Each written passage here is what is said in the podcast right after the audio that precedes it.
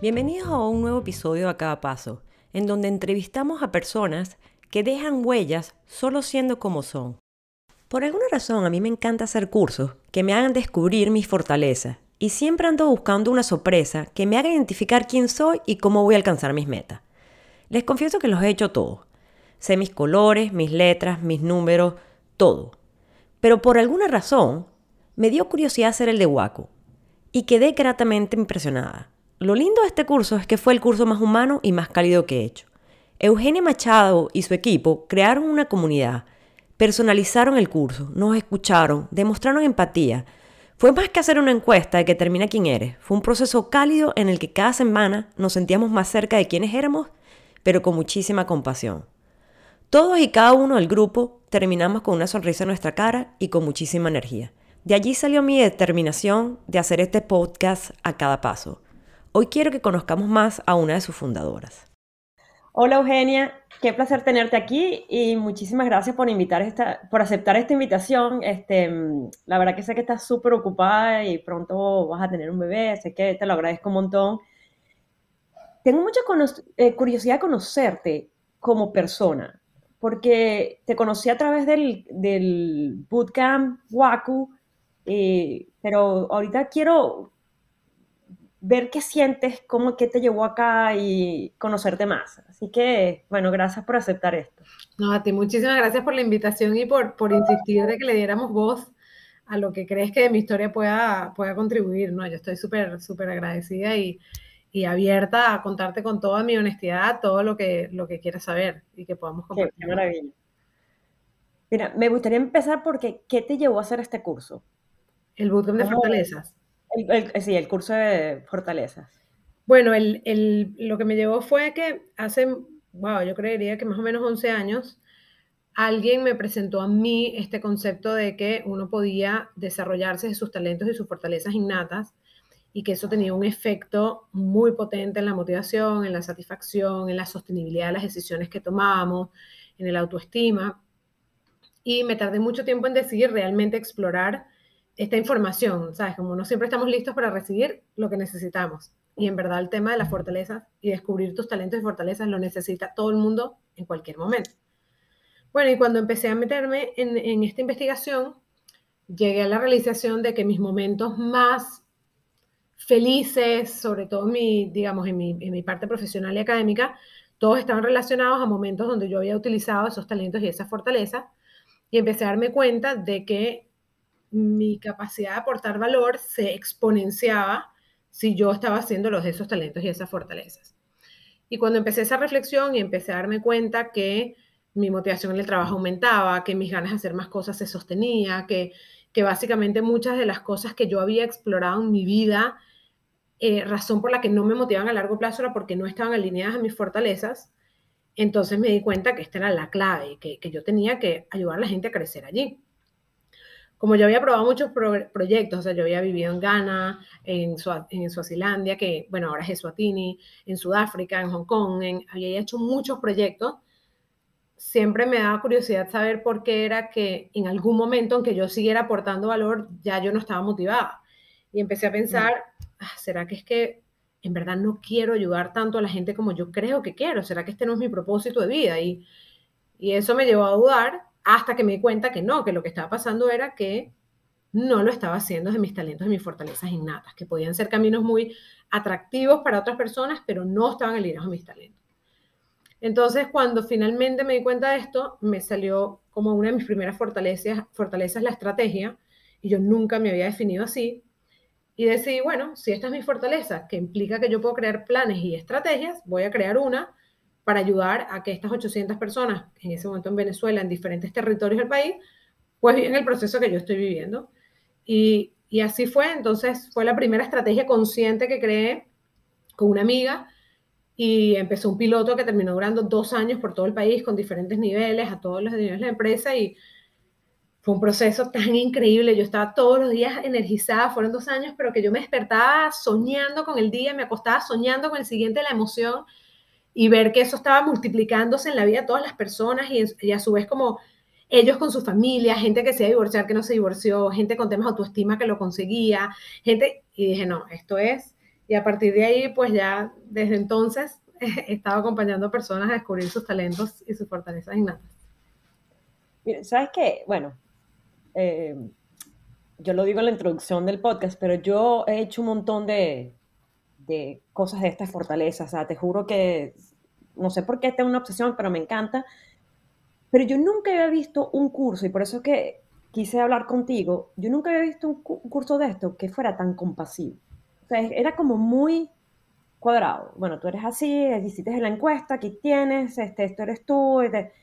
En tu curso, yo creo que la gente se abre tanto y se logra conocer a sí misma y pasa por procesos duros para encontrarse, porque era muy compasivo. Entonces quiero, quiero preguntarte, ¿cómo llegaste ahí? ¿Por qué decidiste esa forma tan compasiva o ese eres tú y así es que te sale? Cuéntame un poquito de esa parte.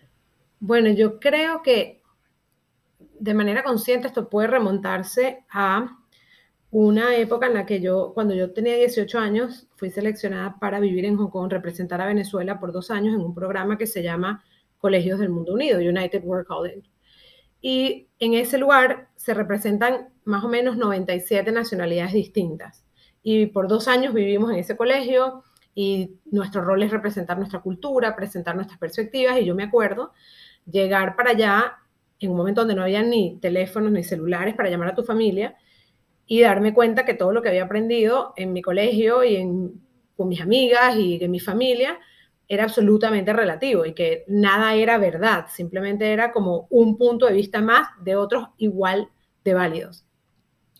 Y empecé a entrar en conflicto porque algunas cosas, sobre todo, por ejemplo, de mi religión, de la crianza que había tenido, eh, sobre todo el colegio donde venía, eran cosas muy juzgadas, como vistas muy negativamente, y estaba conociendo personas que hacían esas cosas y que eran maravillosas y súper coherentes con sus propios valores y que, y que ayudaban a los demás, y esto me hacía pensar, es que no puedo creer que llevo tanto tiempo creyendo que este es el camino cuando en verdad esta religión o esta creencia juzgaría y etiquetaría a estos seres humanos maravillosos, esto no tiene sentido para mí.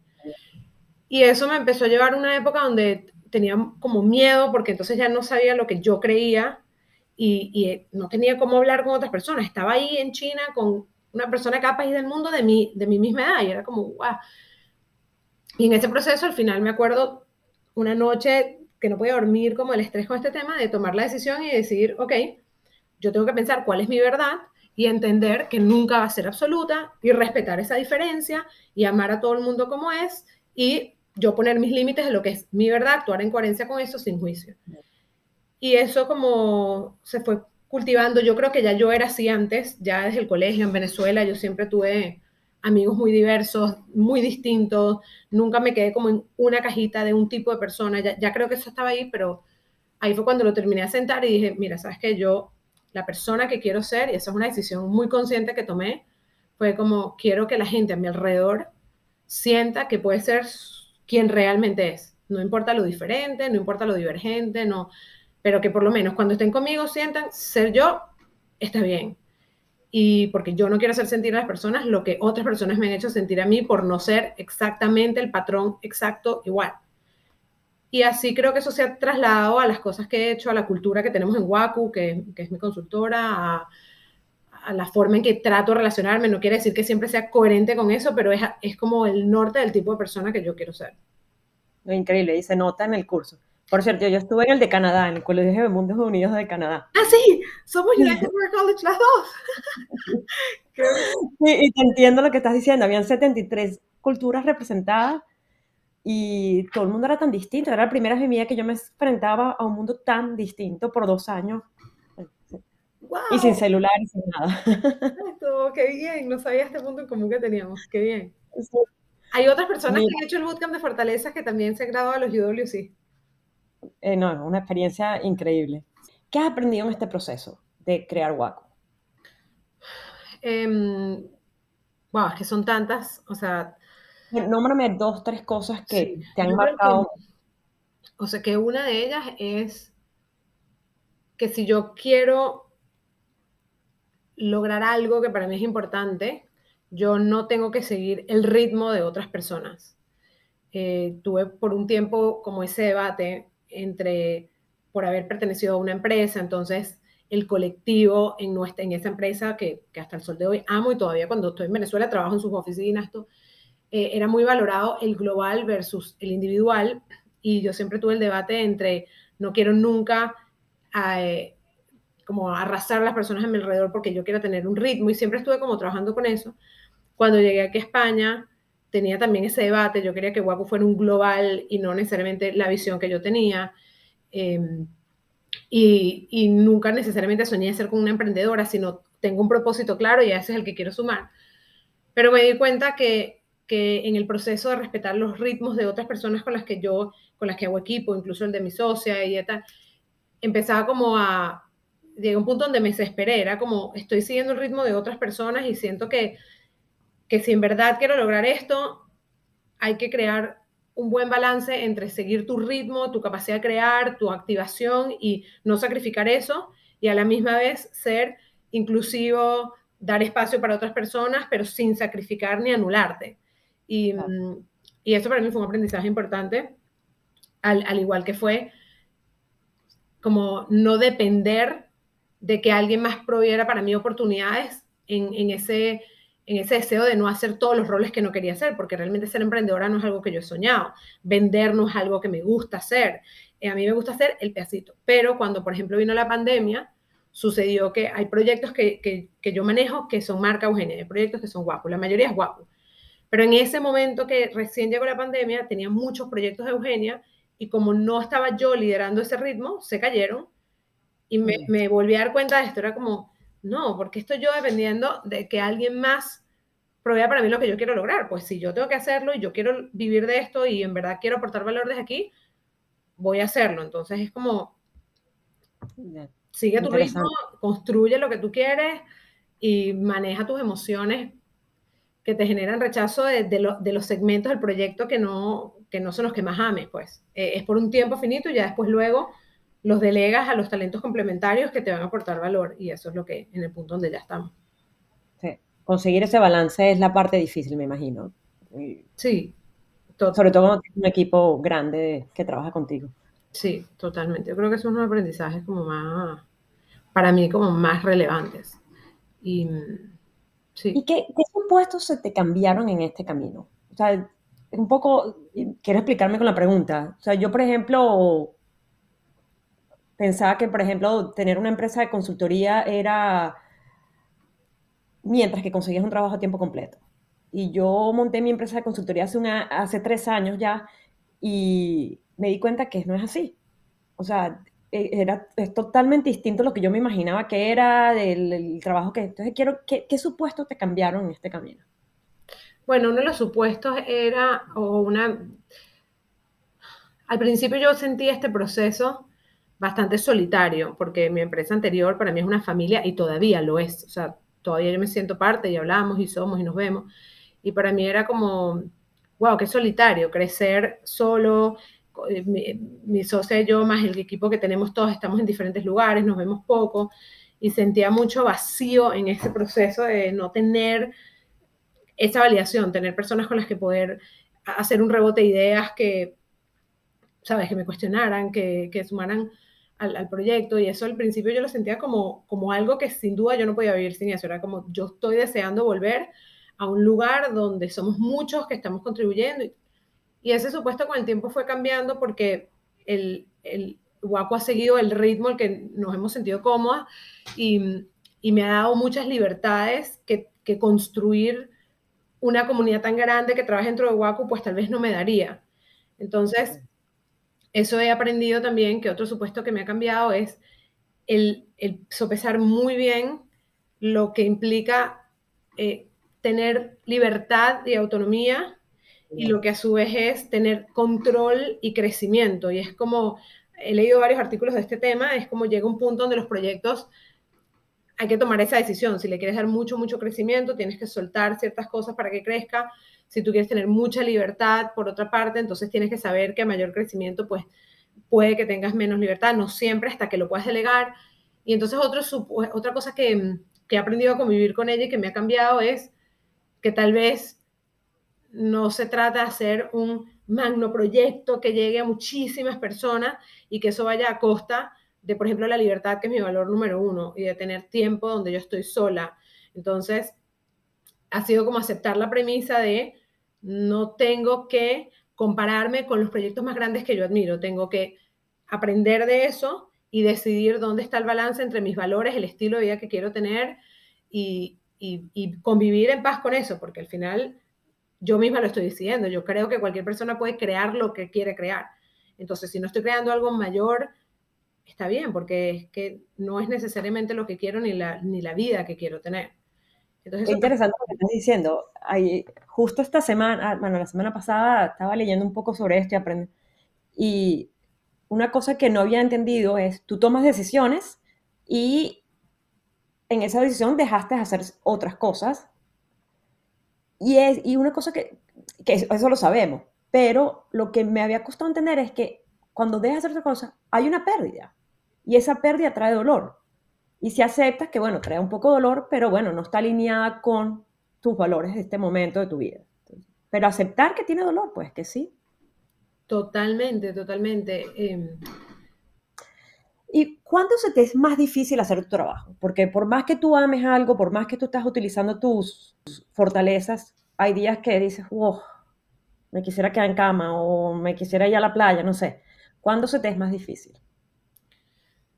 La verdad es que cuando estoy usando mis talentos y mis fortalezas la mayoría del día, no tengo esa sensación. Es que está completamente relacionada cuando no los estoy usando. Son días donde hay mucha operatividad. Operatividad ligada a una estrategia, por ejemplo, eh, donde hay muchas de esas tareas y es como, eso me cansa. Incluso cuando están eh, intercaladas con tiempo de estrategia, drenan mucha energía. Por ponerte un ejemplo, hoy tengo que crear, tenemos tres posibles clientes importantes de empresas, em, donde están en China, UK, diferentes, o sea, diferentes partes de Europa, Latinoamérica, y me emociona, pero esto requiere que por muchas horas mi cabeza esté muy eh, atenta para poder crear un plan que en verdad aporte valor a estas empresas.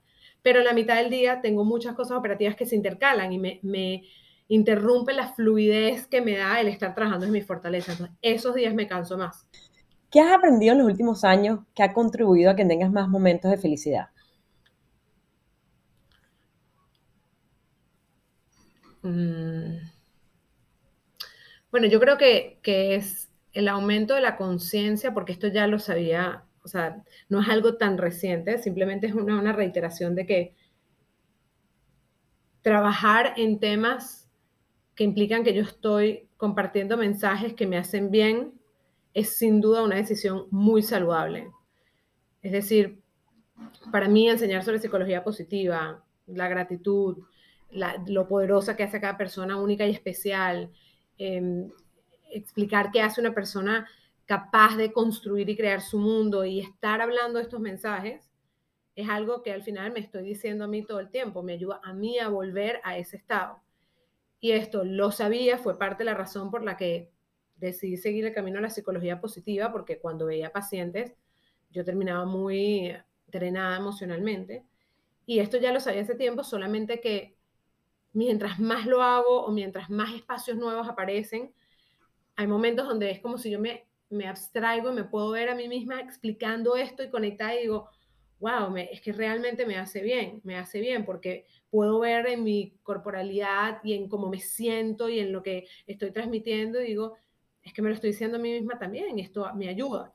Y me impresiona que lo pueda repetir porque a mí no me gustan las rutinas ni las repeticiones, pero a veces me escucho hablar de emociones positivas por quinta vez una misma semana y digo, ¿cómo lo hago? O sea, ¿cómo es posible que yo estoy repitiendo esto? Y es porque estoy tan conectada con mi propósito y mi para qué y estoy tan conectada emocionalmente con el efecto que esto puede tener en sus vidas y a su vez en la mía, que digo, esto es una decisión saludable para alguien como yo. ¿Y a, qué le tienes miedo?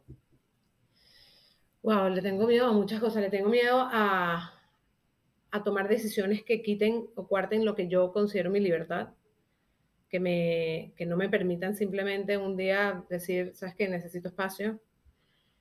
Mm, le tengo miedo, no, no sé si es miedo la palabra, pero estoy siempre en una mm, relación con mi ansiedad, que, que, es como amo mi trabajo y a la misma no termino de aceptar que la estamina y parte de mi motivación es trabajar así de fuerte, entonces siempre estoy como balancea más tu vida personal con la vida profesional y, y es como, no sé si es miedo, simplemente es algo que no, no aceptar y que tal vez es el miedo a no encontrar el balance adecuado. No, es que el medio no sería eso. No, pero sí, sí, es un, en cierta, es un miedo, o sea, el miedo no necesariamente tiene que ser algo físico, sino más bien estos sentimientos, cómo conseguir esa paz con, el, eso sí. con quien eres, con lo que quieres hacer en tu vida y con el balance. Sí, por ejemplo, ahorita le tengo miedo, ahora estoy mejor, pero que viene el bebé, miedo a que esta, esto fuese en contra de lo que he logrado construir profesionalmente, que ha sido un sueño. Para mí una de las cosas que siempre he querido y siempre lo tuve claro era que yo quería trabajar en estos temas de bienestar, motivación, felicidad y que esto me permitiera viajar mucho, que es lo que más me gusta. O sea, yo soy además coleccionadora y sé cuántos países he visitado y de repente entré en pánico y dije, voy a perderlo todo, voy a perder esto, voy a perder la reputación que he construido, los años de trabajo tan duro que ha sido en España, porque yo España no lo siento como un hogar, me gusta mucho como país, pero no me siento en hogar, entonces era como, wow, todo puede ser tan frágil. Mira, una pregunta más que quiero hacer, esto acabo, lo acabo de ver en un museo y me, fue una exhibición en un museo y me, encantó, o sea, pusieron una pregunta que las, las personas que visitan el museo tienen que responderle en un papel y es ¿qué acciones están realizando para cambiar el curso de la historia? Esa es la pregunta que le hacían a todo el mundo que entraba al museo y, fue increíble, puedes leer las respuestas de todo el mundo. Entonces quiero preguntarte. O sea, yo particularmente no me identifico con pensar que mis acciones están cambiando el curso de la historia. O sea, honestamente, por mucho tiempo pensaba que tenía que percibirme así, como que mi trabajo, mi tiempo, mis talentos deberían ir a cosas mucho más grandes que cambiaran la historia. Pero ahora me siento más como, ¿qué estoy haciendo yo para cambiar la historia de los individuos a los que puedo llegar? No, no de la historia global para todo el mundo. Y, y esto me hace pensar mucho que mi papá siempre me decía, hay que cuidar al prójimo. ¿Y el prójimo qué es? Tus próximos. Y si todo el mundo se encargara de esos próximos que tienen, pues ese es el factor. Entonces, hubo un momento donde logré desapegarme de la ansiedad de que no estaba haciendo cosas suficientemente grandes, sino dije, ok, a la gente a la que puedo llegar y a la que le estoy llegando, ¿qué puedo hacer para sus historias? Y ahí es donde sí me conecto. Entonces, ¿qué estoy haciendo en eso? Pues estoy ayudando a las personas a darse cuenta que son únicas, increíbles y maravillosas de sus talentos y su fortaleza. Estoy tratando de que, o trabajo por que tengan esa autoestima y que crean en sí mismas para que puedan tomar las decisiones que quieran estoy proviendo espacios amorosos, tal como tú dijiste, compasivos, donde por lo menos sientas que ser tú está bien y que puedas tener mayor claridad. Y eso lo estoy haciendo en individuos y en personas que pertenecen a empresas y, y eso sí creo que, que estoy haciendo. Y que, bueno, quiero decir que la mayoría de las respuestas que leí en el museo eran cosas de impacto. O sea, no es que estás transformando el mundo como, sino con pequeños pasos. La gente está, o sea, como dices, eh, influyendo a tu alrededor. Pero mira, yo siempre termino el podcast con una frase que se relaciona con el invitado, y pero antes de eso quisiera que le digas a la gente dónde te pueden conseguir, dónde pueden hacer el curso contigo, y yo lo pongo en, las notas del podcast, pero si quieres decir algo de eso. No, me encanta. Eh, nos pueden conseguir en Instagram como WakuHub, se escribe W-A-K-K-U-H-U-B alta, o sea, WakuHub y eso también la página web www.wakuhub.com y, y ahí van a conseguir toda la información. Les ponemos abajo el correo info arroba WakuHub y si me quieren conseguir en LinkedIn pueden buscar WakuHub de nuevo, pueden buscar Eugenia Machado y les voy a salir allí. Lo importante es que si sienten que algo de esto resuena con ustedes, sobre todo el tema de conseguir sus talentos y sus fortalezas, y siempre es un buen momento, no importa la etapa vital en donde estemos, que me escriban, que hay muchas opciones, programas eh, que los pueden ayudar. Y el Bootcamp de Fortalezas es algo que sin duda mantendremos en el tiempo para que la gente pueda descubrir esto. Así que por ahí nos pueden conseguir. Genial. Y lo recomiendo a todo el mundo, de verdad. Bueno, contigo quería terminar la frase que se me ocurrió fue, si quieres que otros sean felices, practica la compasión. Si quieres ser feliz, practica la compasión. Y eso es lo que yo siento después de haberte conocido y el curso. ¿Y tú cómo te identificas? Bueno, sabes que yo uso esa frase muchísimo, es el Dalai Lama, la uso mucho. Ajá. En, la, en la formación y me identifico con esta. Yo no soy muy, muy de frases, pero sí, sí tengo como dos cosas en mi mente que, que, que van conmigo. Una es, y te las, mostré, las mostramos en el bootcamp, que era, ¿qué pasaría si todo el mundo se enfocara en lo bueno que tienen los demás?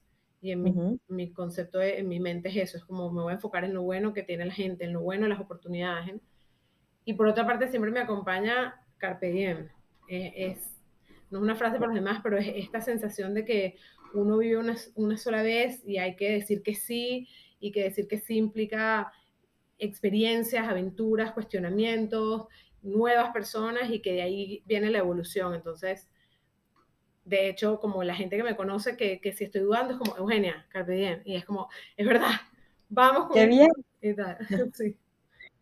Qué bueno. Bueno, Eugenia, muchísimas gracias por aceptar esto. Me encantó hablar contigo y conocerte más.